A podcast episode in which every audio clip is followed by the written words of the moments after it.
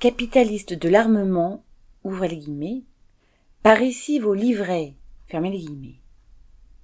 Sur proposition de deux de ses membres, l'un les Républicains et l'autre PS, le Sénat a voté le 28 juin, en première lecture, le principe de la création d'un, livret d'épargne souveraineté, guillemets, exonéré d'impôts et de prélèvements sociaux, qui viendrait concurrencer le livret A.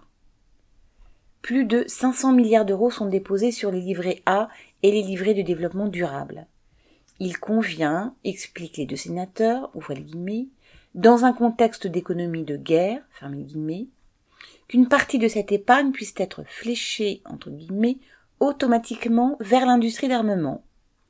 Autrement dit, il ne suffira pas de restreindre les crédits aux hôpitaux, à l'enseignement et à tout ce qui est utile à la population pour financer les Dassault, Thalès et autres safrans.